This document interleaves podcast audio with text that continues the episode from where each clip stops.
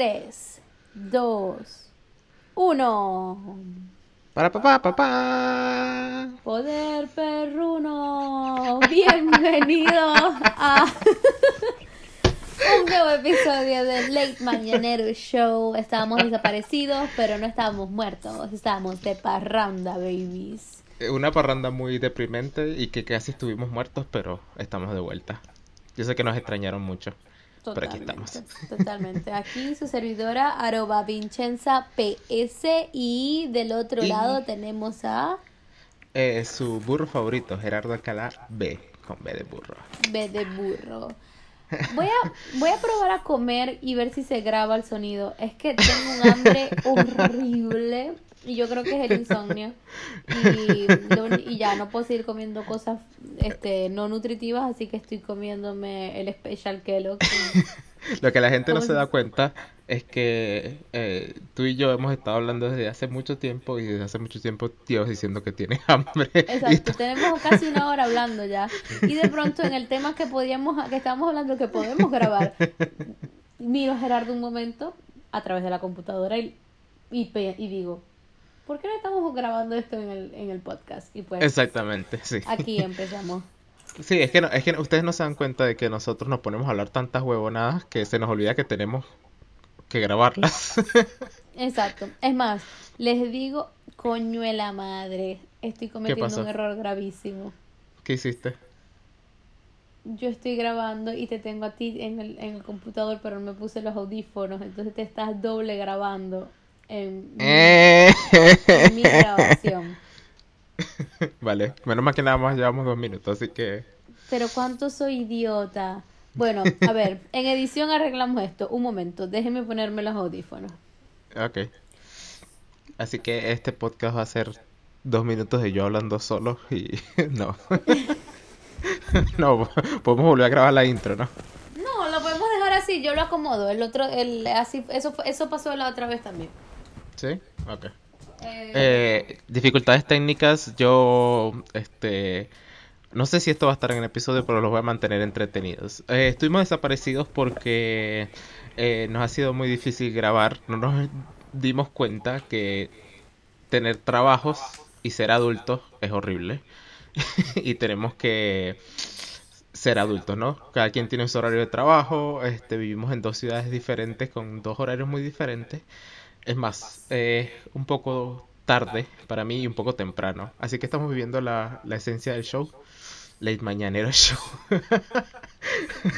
o sea, nosotros decimos que lo vamos a, a- a soltar a las 12 y a las 6 de la mañana en, en, en París, ¿no? Y ahorita estamos cumpliendo al grabar a esa hora. Y espero que Vincenza vuelva porque ya se me están acabando las ideas para seguir hablando solo.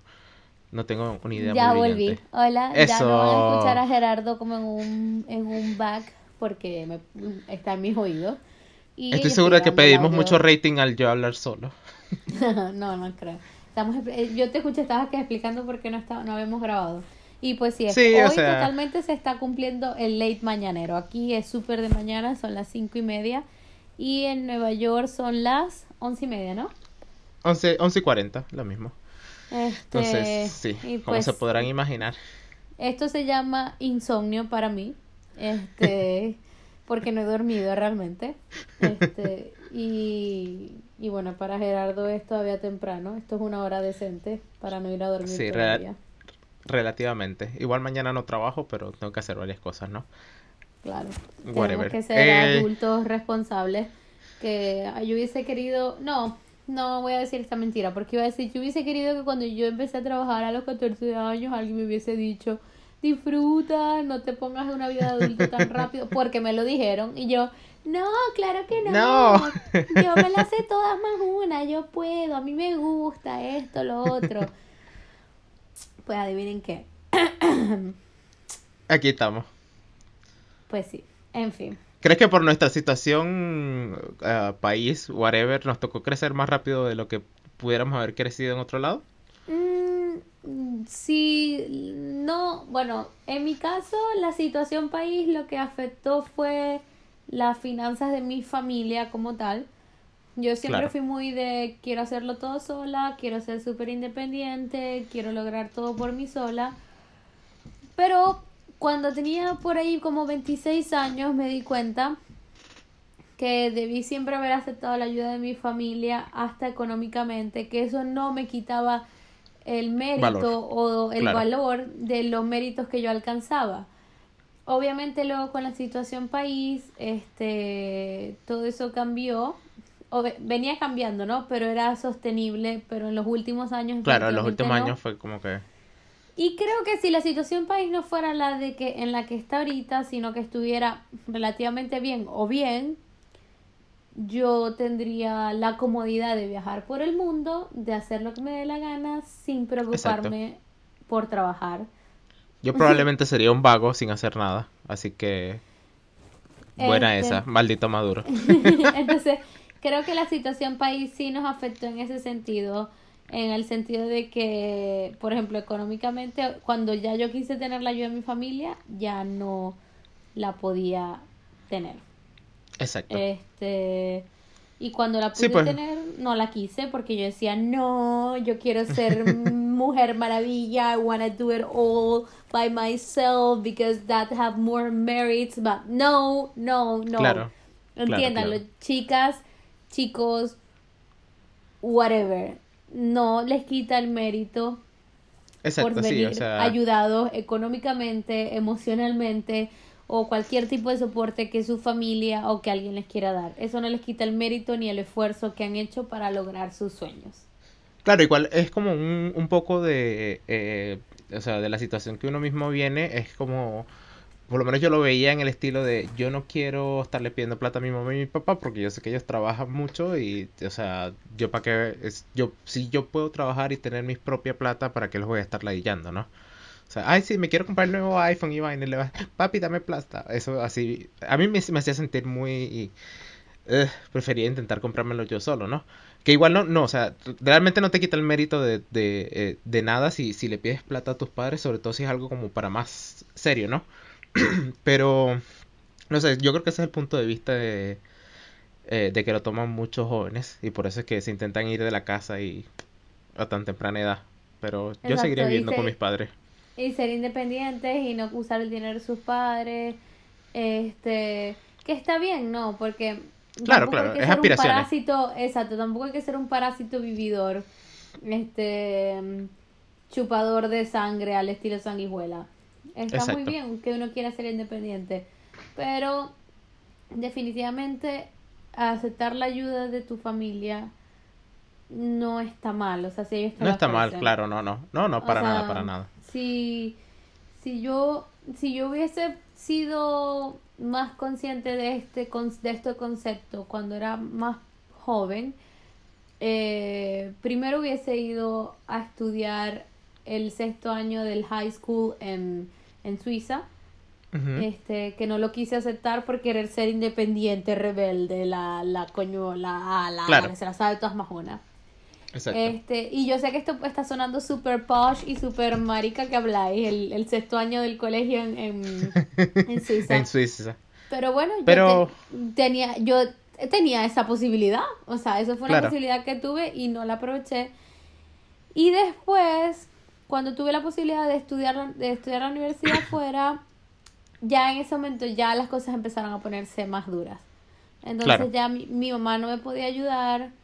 Este, a mí me daba pena pedírselo a mis nonos eh, y a mi mamá también. Y total, no lo, no lo hicimos, no se lo pedimos. Este, y era muy difícil conseguir una scholarship y, mi- y yo era menor de edad, yo todavía tenía 17 años y mi mamá, porque me gradué joven del colegio, no me quería dejarme ir siendo totalmente menor de Tan edad joven, claro.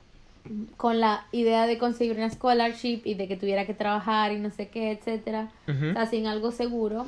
Este y ya después ah, y ya después nada, ya después a mí me da pena pedírselo a mis nonos y mi mamá no me podía ayudar y total que que ya, o sea, la situación del país Claro. fue empeorando y así fue, o sea, ya. No, ya Sí, no o sea, eh, existía la, la posibilidad. Pero te juro que sería divino no tenerme que preocupar porque tengo que trabajar para pagar la renta, sino que trabajo Exacto, porque sí. Trabajo Porque- porque, quiero poner dinero de aparte, porque quiero ser una persona responsable, porque quiero tener cubrir mis gastos, no quiero ser un completo parásito, pero no sé, mis papás me pagan la renta o mis me Exacto. pagan No, no, y, o sea, de Divino, verdad no está mal porque divino. es como que si te están dando la oportunidad de empezar unos, un par de escalones más arriba, que, que a lo mejor no es mucho, pero a lo mejor es algo. O sea, no estás empezando desde cero, estás empezando como desde 20. Tienes una pequeña ayuda Exacto, y está sobre muy bien todo- tomarla y aprovecharla, sobre todo. Sobre todo para la gente que, en nuestro caso, que somos artistas, que eh, abrirse el camino en el mundo artístico es muy duro, Claro, mucho más que en otras carreras, sí. mucho más que en otras carreras, y no estoy diciendo esto sin experiencia, lo estoy diciendo porque es duro en el sentido de que es un mundo muy ambiguo, porque Claro. no termina de ser una, una considerado una profesión este Entre comillas, universitaria, sí. Pero entonces es como, es al mismo tiempo considerado un oficio. Pero entonces es un, es un medio muy cerrado Pero como- porque, Sí, porque como no de verdad, es como- como... exacto, es como que si trabajas en la industria grande, o sea, si logras entrar a la industria grande, entonces ganarás dinero y vivirás bien. Pero mientras no harás pequeños trabajos donde no podrás vivir solo de eso. Entonces, coño, tener un apoyo familiar o un apoyo del que, del, del que sea, del que tú no te tengas que preocupar por lo menos por pagar la renta, que en el mundo entero la renta es lo más caro de todo siempre. Ujú, Es lo peor. Este, entonces, coño, tú tienes un trabajito ahí para tener tu platica mensual, pero no te tienes que preocupar por pagar la renta, entonces tú sabes qué techo tienes y el resto de tus 20, trabajas 20 horas y las Exacto. otras 20 horas se las dedicas a trabajar a tu carrera. Pero entonces, para Exacto. los que no tenemos ese apoyo por X, Y o Z, tienes que trabajar más de, más de 40 horas porque si no, no te da para pagar la renta más tus gastos. Y reducir un poco la- Tienes que, el tienes que otro tener lado, ¿no? tiempo para sacar, para hacer este, tus cosas artísticas, pero te- también tienes que tener tiempo para socializar, porque si no te vas a pegar un tiro porque no tienes una vida. Entonces, y también tienes que dormir. Uh, sí, dormir se nos... A mí se me olvida... No, comer, no. Comer es lo que más se me olvida, de verdad. Yo no como una mierda. Ay, no, O sea, yo tengo no. la persona con la peor alimentación de la historia. Entonces, es como que la semana tiene, a ver, el día tiene 40 horas. ¿Cuántas horas tiene el día? El día tiene 24 horas. 75 horas. Coño, en día- dos días los tuyos. En dos El, está el día tiene 24 horas, de las Ajá. cuales tú trabajas alrededor de 10 Ujú. Y el tiempo que, que gastas en, y en transportándote de un lado a otro son, Son unas dos around dos horas, una hora, hora y media, dos horas, depende de dónde vivas. Este, que entonces depende de dónde vivas, también depende de cuánta renta pagas, si es más o menos. Entonces terminas de trabajar y estás mamado y dices, verga, me voy a tomar una cerveza para relajarme. Entonces sales a tomarte la cerveza, te, te terminas tomando siempre dos o tres, pasa una hora, dos horas más, ya van cuántas, seis horas más diez, dieciséis.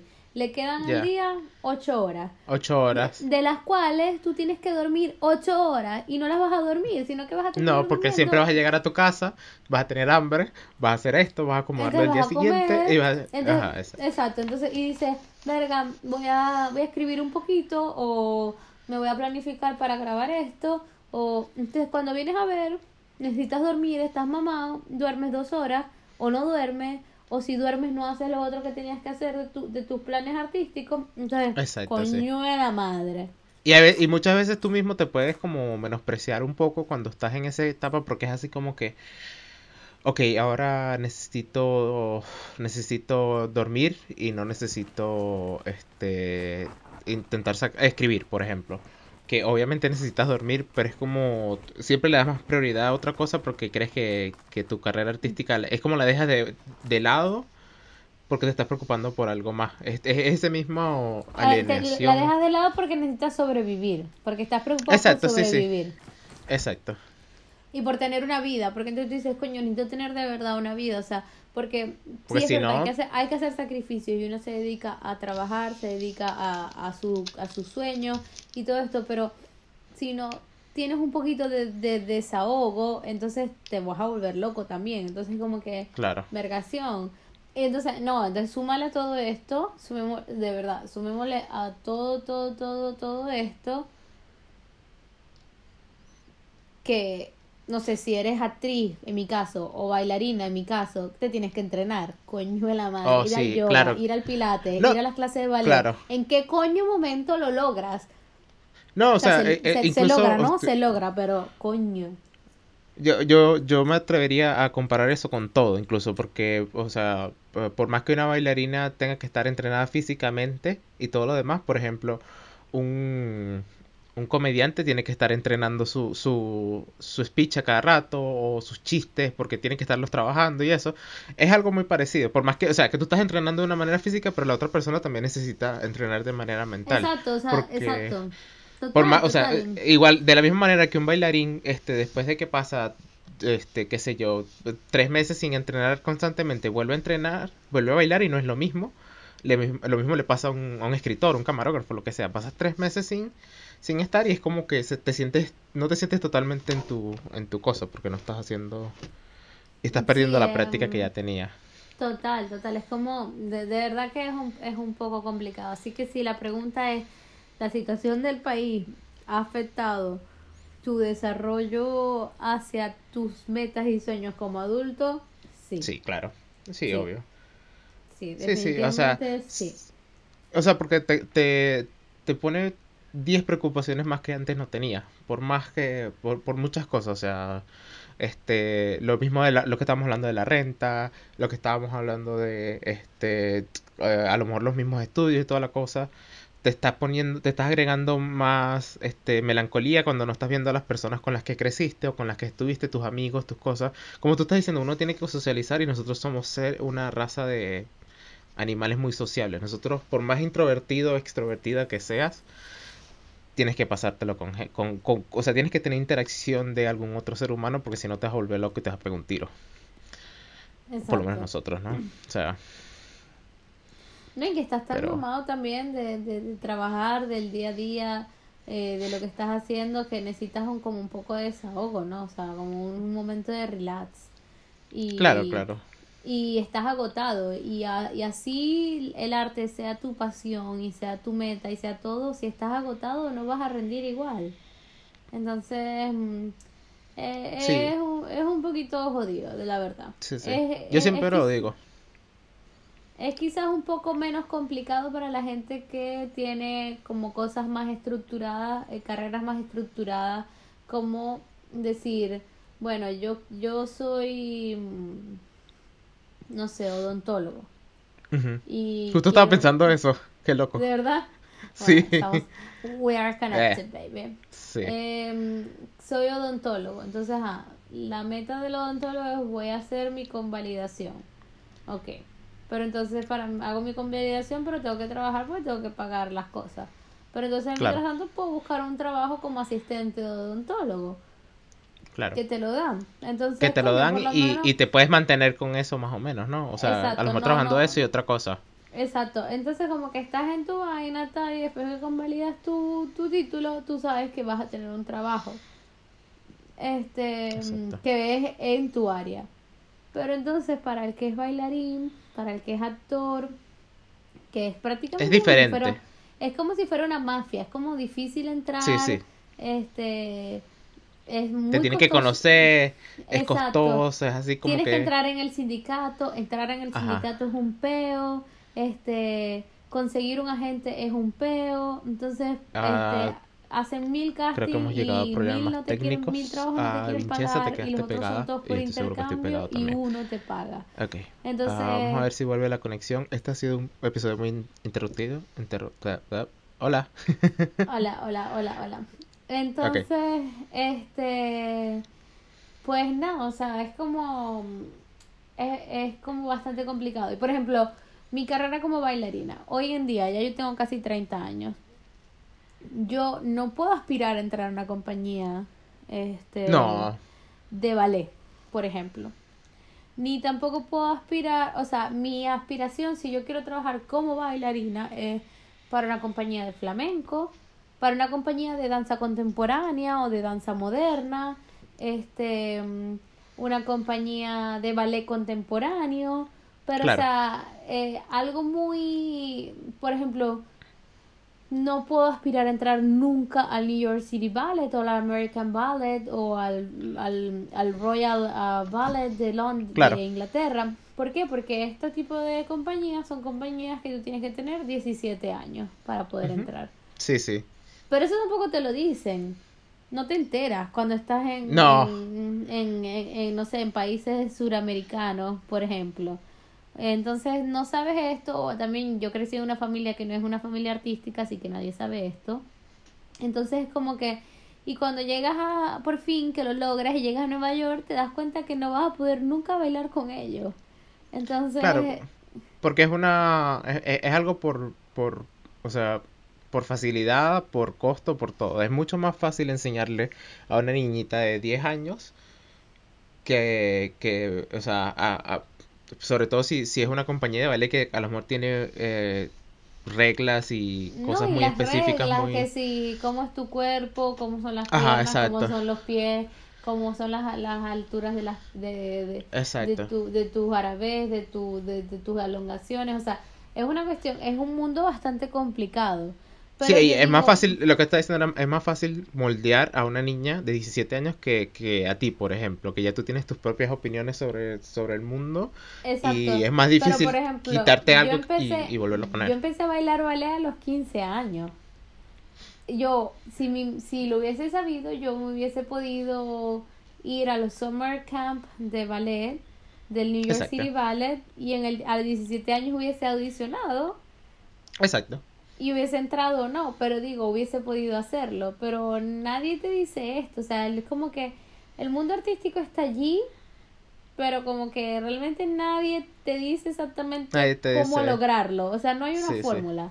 Es, como, raro, incluso, es como, si te pones a compararlo como con un doctor, es como que a ti te dicen, bueno, este doctor lleva trabajando 20 años y tú como que, verga, este ser el doctor más arrecho de la historia, pero vas que sí con un bailarín que dice, no, yo tengo 20 años eh, trabajando como bailarín y te dicen, bueno, sí, lo que puedes hacer es como profesor o como guía o como algo así, es así como que, este, Sí, es como, o sea, igual, igual el cuerpo se desgasta un poco, ¿no? Pero, pero es como pero el, el, mundo artístico en general, o sea, eh, en todos los sentidos, para bailarines, actores, directores, camarógrafos, fotógrafos, este, comediantes, lo que sea, el mundo artístico en general es como que no hay un sigue estos pasos que eso te va a llevar a tener una carrera exitosa.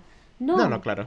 No, no existe, no es como que yo voy a la universidad, estudio medicina, hago mi residencia en un hospital, hago mi especialización en lo que sea que me especialice y tengo una carrera y sigo creciendo como doctor y me pagan y no sé qué y tengo una carrera exitosa como médico.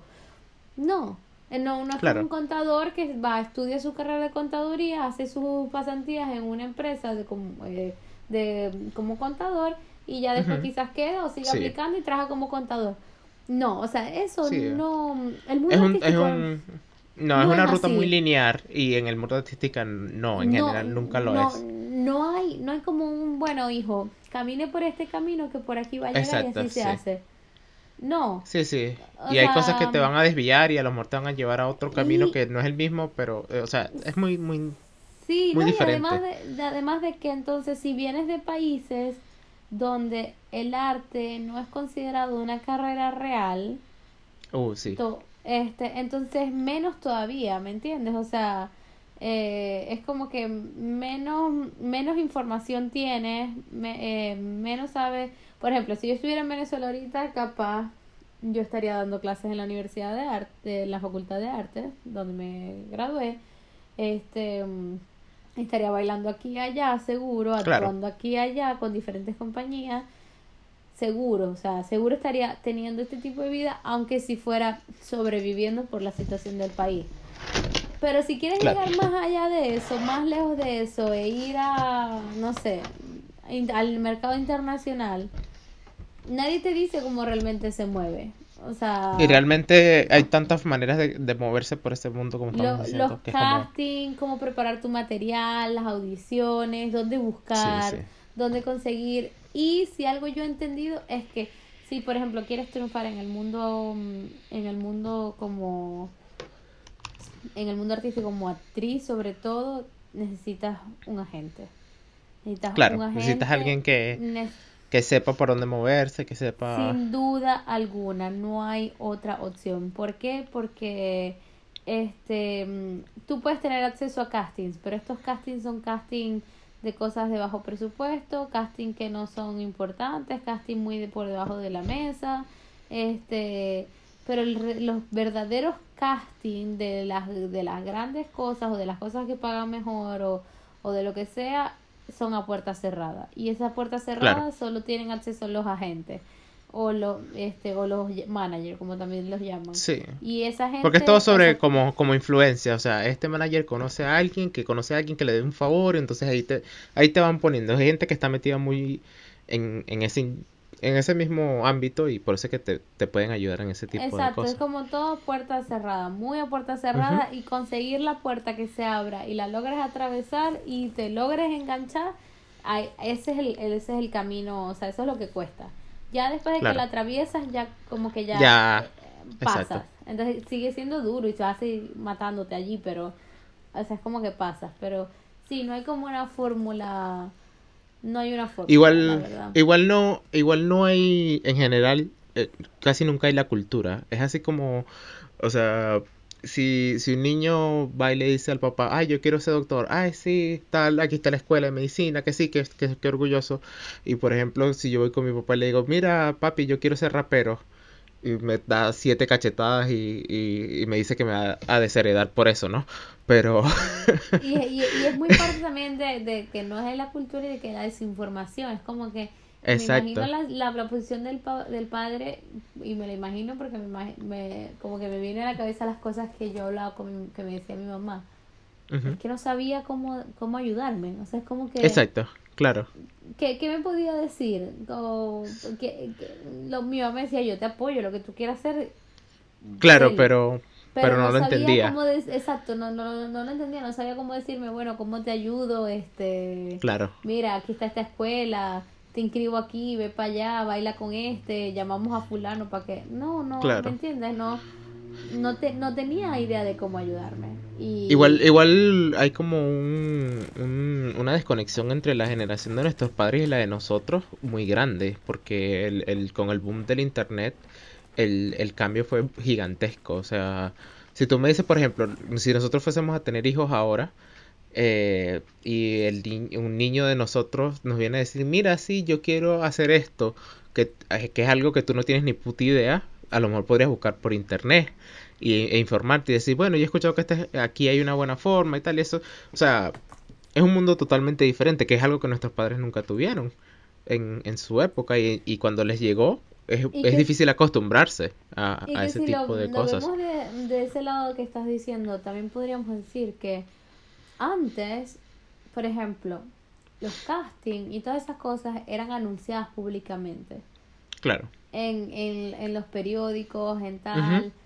eh, tipo, para ser actriz, tú tenías que irte a LA, si querías ser actriz en Hollywood, y tenías que como hacer como una escuela de actrices dentro de, de, de esta productora, y esta productora te hacía firmar un contrato donde tenías que grabar con ellos tantas películas, o sea, el método de, de era diferente.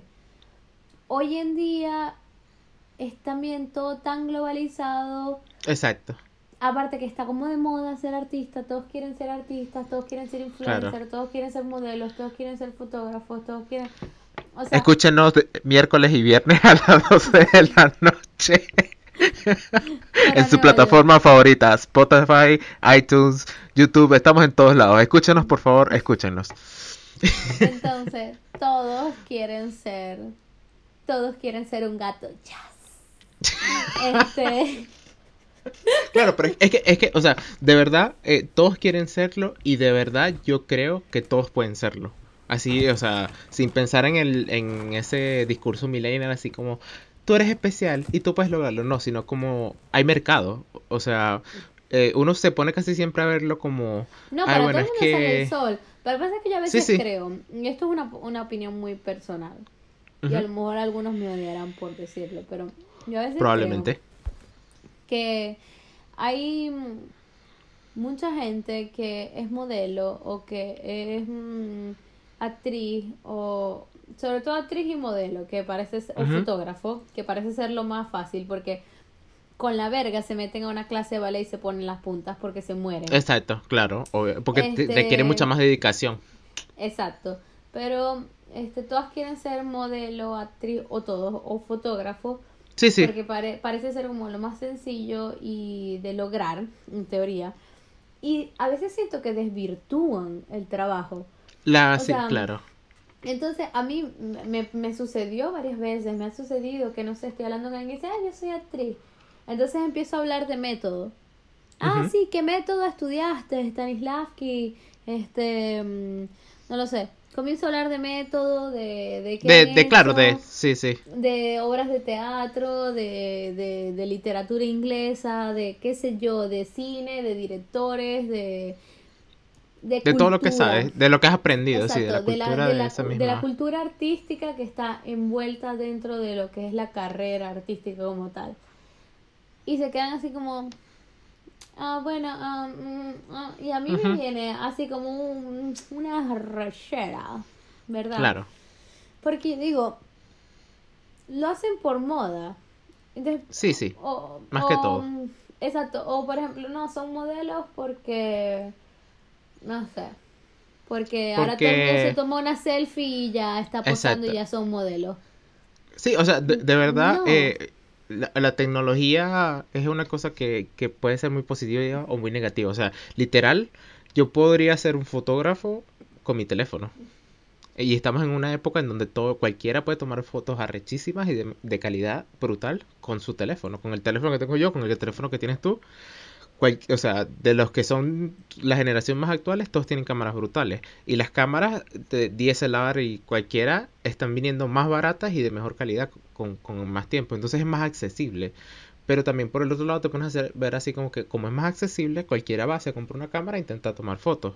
Eh, aquí el personaje que, que, que lo ha hecho y cualquiera puede tomar una foto muy buena. Realmente yo he tomado fotos buenas, tú has tomado fotos buenas, todos pueden tomar una buena foto hoy en día.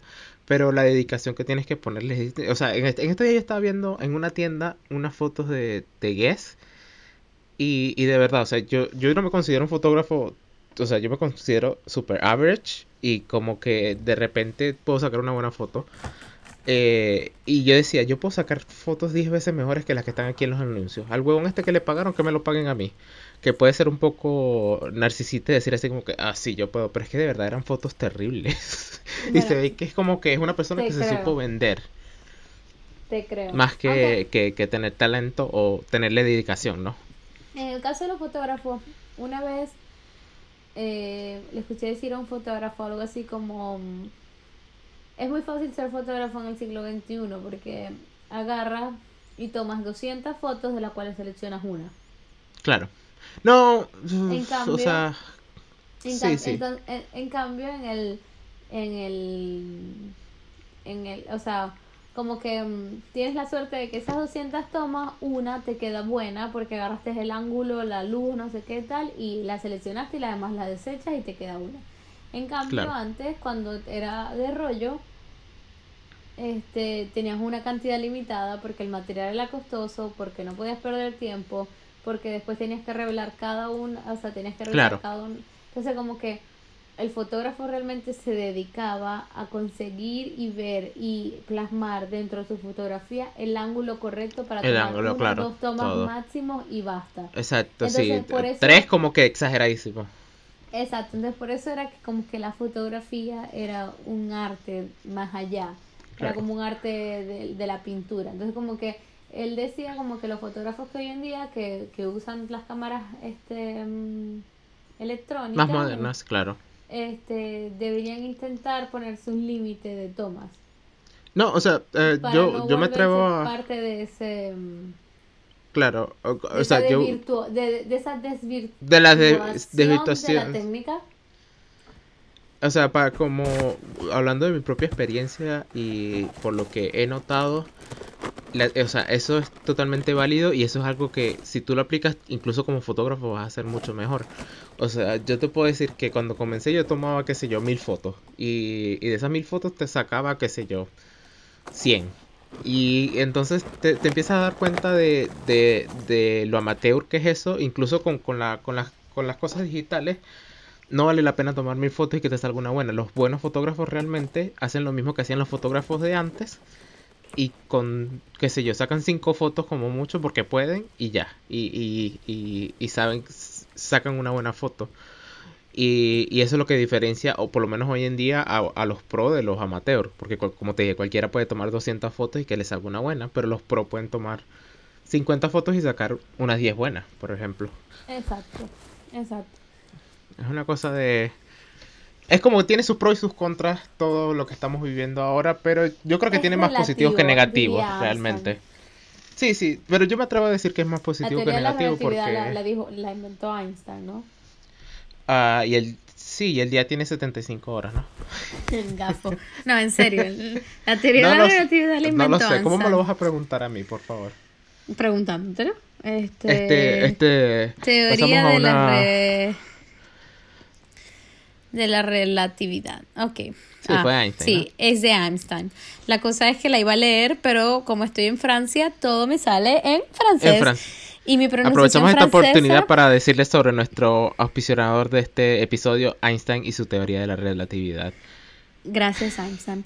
Gracias, Ah, gracias, a Einstein. nuestro patrocinante oficial del episodio de hoy, al señor Albert Einstein y su teoría de la relatividad. Así hablaban Quiere que la todas las- promocionemos. Así, así hablaban todas las hostes este, venezolanas. ¿Por qué? No tengo ni idea. Todas las Maite. Exacto, todas las maites. Este típico. Y la ahora. expresión con teoría de la relatividad. Rem- ah, ¿viste? ¿Viste? Ah, Esta- ah, ah, ah, ah, ah. Ay, bueno. De eso estábamos hablando Pero justo bueno. cuando le dije a Gerardo que teníamos que que empezar a deberíamos grabar el episodio. Sí, es que nos pusimos a comparar este palabras en francés con el español y, y bueno. eh, Exacto, y llevar. cosas, y cosas que decíamos en nuestro trabajo en italiano, entonces lo traducimos al francés y sonaba bastante. Sonaba muy gracioso. Pero siento que no, quede, no queda tan gracioso si no sabes la referencia y no has estado en el lugar. y- igual. Exacto. Es un chiste interno que nunca les vamos a decir porque. Fuck you all. Pane acqua e olio, pane acqua e olio. Pane a cueva. Pane acqua ¿Cómo que era? ¿Cómo que era? Oh, oh. Pan, pan e o e o e Pan e o, pan e o. Pan e o e will, pan e o e will. Ma Cristo. No, ¿saben qué estamos aquí riendo. No, y nadie nos va a entender, pero bueno. Exacto. ¿Saben qué es lo peor de la cosa, de la cuestión del francés? Que me encanta, ¿no? Pero, porque es así, es así todo. ¿ok? Yo de verdad no sé cómo hace esa gente. Acabo de pensar una cosa muy horrible que no sé si estoy en horario supervisado y no sé si lo puedo decir. ¿Lo podría decir o, es- o esto lo escucha todo el mundo? Ah, bueno, si eres un niño de 12 años que nos estás escuchando, tápate los oídos por dos minutos y vuelve. Ok. Lo que iba a decir era que me vino así de pronto a la mente. Que los franceses hablan súper, súper rápido, ¿verdad? Y pegan todas las palabras. Y es todo... Y es todo con la lengua y como con la garganta y las cuerdas vocales. Y bueno, estaba pensando que deben dar unas muy, muy, muy buenas mamadas, seguro. Pero... Y unos buenos orales, ¿no? No, tú sabes, de Exacto, cualquier exacto. tipo, porque tiene que tener la, la, la técnica. Exacto, exacto, exacto. Estaba hablando exacto, orales en general. Pero... mm, bueno, no Ay, mi no amor, sé. qué, qué rico sé. lo mamas. ¿Cómo aprendiste? No, es que estaba viendo clases de francés. clase de francés. Este, pero bueno, este, en otro orden de ideas, lo que quería decir era Ya vuel- vuelvan, niños de 12 años, vuelvan, por favor. Ya, Vuelvan. ya, sí. que el francés, este, lo complicado es que se escribe muy igual al inglés en, en muchas cosas. Tiene también muchas palabras de español y muchas palabras de italiano. Pero entonces cuando lo vas a, a pronunciar, la fonética es totalmente diferente. Y yo, que vengo de hablar inglés ya por tantos años, este, mi pronunciación, en vez de ser más latina, porque hablo español e italiano, es súper inglesa, o sea, súper, Inglesa. o sea, súper americana, es su- eh, am- americana no, es súper ang- de- anglés. Anglosajona. Es, sí, es muy anglosajona y coño la madre, no debería, no debería porque yo hablo español e italiano. Pero Claro. bueno, I'm getting there. Igual es algo. puede, puede que tenga que ver mucho con la cantidad de contenido que, que, que consumimos es muy probable, o por lo menos en mi caso es muy así, que la, al menos un 80% de todo el, contenido que yo consumo, videos, películas, lo que sea, es en inglés. En inglés. Entonces como que tu mente asocia realmente con eso. Es muy poco lo que yo veo en español o italiano. Incluso, o sea, podría decir un 70 inglés, como un 20 español y un 5 italiano. Y el otro 5 cualquier otra verga. Pero, o sea, yo, yo muchas veces me siento más cómodo intentando hablar inglés, intentar expresar algo en mi cabeza. Bueno, yo, yo estoy aprendiendo, estoy aprendiendo francés de inglés, o sea, el curso que estoy haciendo me lo dan en inglés. Entonces es como, mi cerebro está como un poco confundido, ¿verdad? Porque las reglas gramaticales son como las de los lengua, las lenguas latinas, como el español, el italiano, etcétera, pero yo lo estoy aprendiendo del inglés. Entonces, este, que, no, que las reglas no son las mismas. Entonces mi cerebro está un poquito como, como diciendo amiguits, pero, pero amiguits, o sea, pero bueno. Pero igual sabes que, o sea, tu cerebro... Me, me, gusta, me gusta bastante y yo creo que es mejor porque mi cerebro se confunde ahorita, porque entonces así después el cerebro como que, tú sabes. Es que, es que tu cerebro, o sea, todas esas como las vías que tienen que tomar las neuronas para para que tú hables un idioma son las mismas siempre, o sea, están en una zona del cerebro. Y tú cuando hablas un idioma, esas zonas se activan cuando aprendes otro idioma. Este, no sé si son las mismas o son unas que se conectan, pero es como que se ejercitan. Entonces cuando ya tú estás hablando el tercer idioma, es como ya, ya las neuronas están así como que esta vía ya me la conozco y tú que hablas tres idiomas, ya, ya, ya tus neuronas están así como que bueno, ya yo voy para la guaira y me devuelvo solito. Exacto, van, van, van activas. Exacto, y cuando ya va el cuarto eh, idioma, ya tus neuronas están así como que esto ya no joda. Es más, pásame la, la, cerveza, aquí ya voy, no joda, relajadísimo. Porque ya, ya, ya, están acostumbradas a ese mismo proceso y, y por eso cuando aprendes un idioma, el segundo es más fácil, el tercero es más fácil, el cuarto es más fácil y así. Ya me está pasando, bueno, en un mes ya estoy entendiendo francés, que es una cosa que no pensé que sucedería. Este, es más, tuve en la las primeras dos semanas entraba como en pánico y me decía a mí misma, ¿y si no puedo aprender un cuarto idioma? ¿Y si no logro aprender un cuarto idioma? ¿Y si no logro la pronunciación? ¿Y si no logro entender? O sea, estaba como en pánico. Pero ya estoy empezando a entender. Pero entonces hay cosas, por ejemplo, ya sé palabras que entonces voy a hablar, y esto es bellísimo, porque hablo italiano, inglés y francés. Es decir, ya las cosas que me estoy aprendiendo, cómo se dicen en francés, entonces ya cuando voy a hablar las digo de una vez en francés. Porque obviamente por eso estoy en Francia, porque yo sé que la mejor manera de aprender un idioma es estando en el lugar donde te sientes obligado a hablar ese idioma. Sí, porque te obligas a ti mismo. O sea, si no, no sobrevive. Por ejemplo, eh, cubiertos, en italiano se dice posate. En, en, en, en, inglés son eh, utensils y en francés es couvert. Entonces, este... Y en chileno es servicio. Eh. Un saludo para la gente de Chile, que los quiero mucho. Saludo. A, a, los que nos quieren, a los que no también. Exacto. Eh, Fuerza Chile. Pero entonces cuando, cuando estoy diciendo, porque estoy trabajando en un restaurante, obviamente, aquí en Francia, eh, cuando, cuando digo tengo que limpiar los cubiertos, digo, debo pulir el posat. Eh, en, vez, en, vez de decir posate, digo, debo pulir el, debo pulir el, el Entonces es como que, ¿sabes? Estoy, a mí me da mucha risa porque este eh, Vincenza se adapta mucho a los idiomas y a los acentos específicamente. Entonces, cuando ella eh, tú la agarras después de que ella está hablando con un mexicano y ella es la propia mexicana. La agarras después de que está hablando con, con inglés y es la, la, reina de, de, Inglaterra. Entonces, ahorita que, que obviamente tenemos un, bastante rato así sin hablar y este ella está hablando puro inglés, francés e italiano.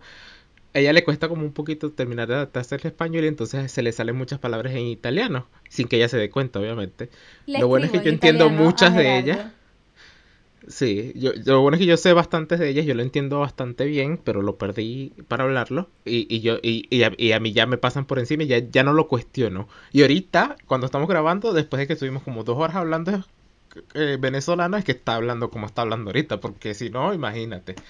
Esto No, y sería que- el popurrí. no, y saben que así como me pasa con Gerardo, me pasa en el ejemplo si estoy hablando italiano. Que cuando estoy hablando italiano todo el tiempo, hay palabras que entre español e italiano se parecen muchísimo y a veces las termino diciendo simplemente en español. Entonces como que mezclo, es como un i- i- estañolo.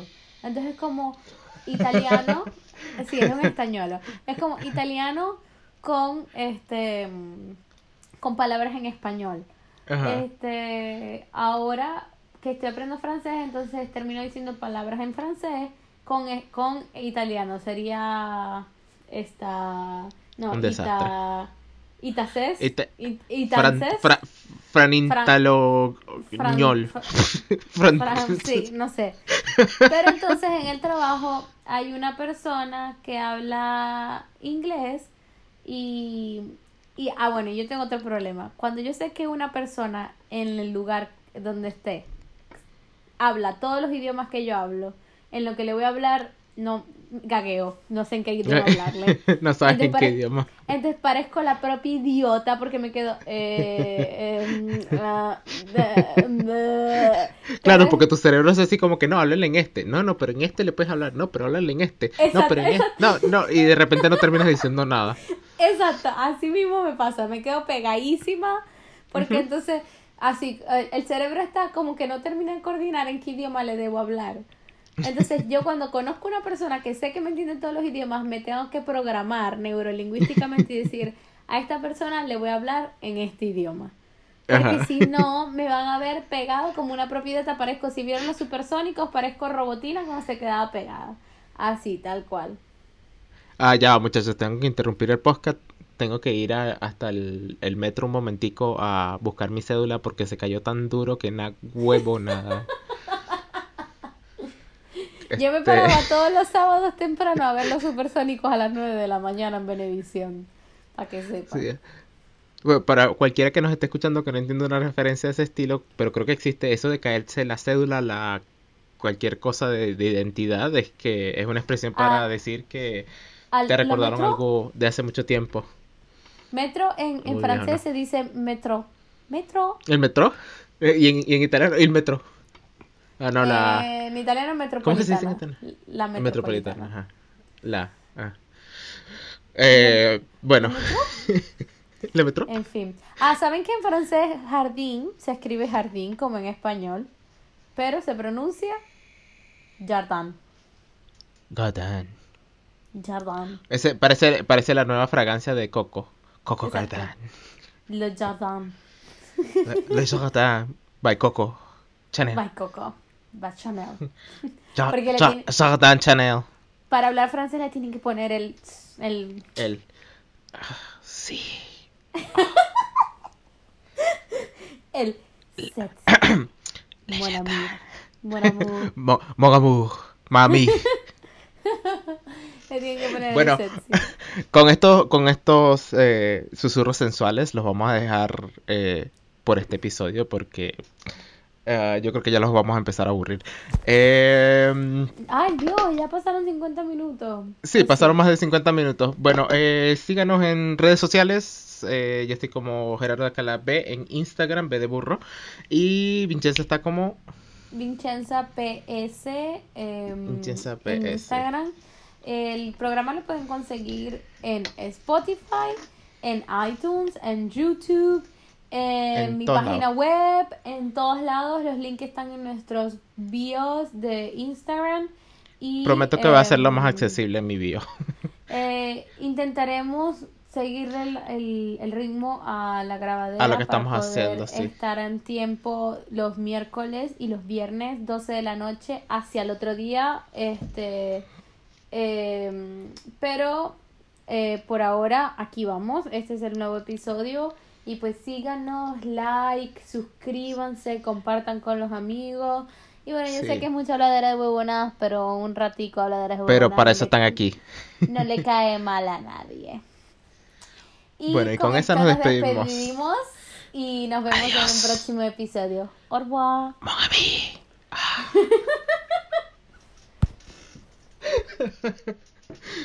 vale.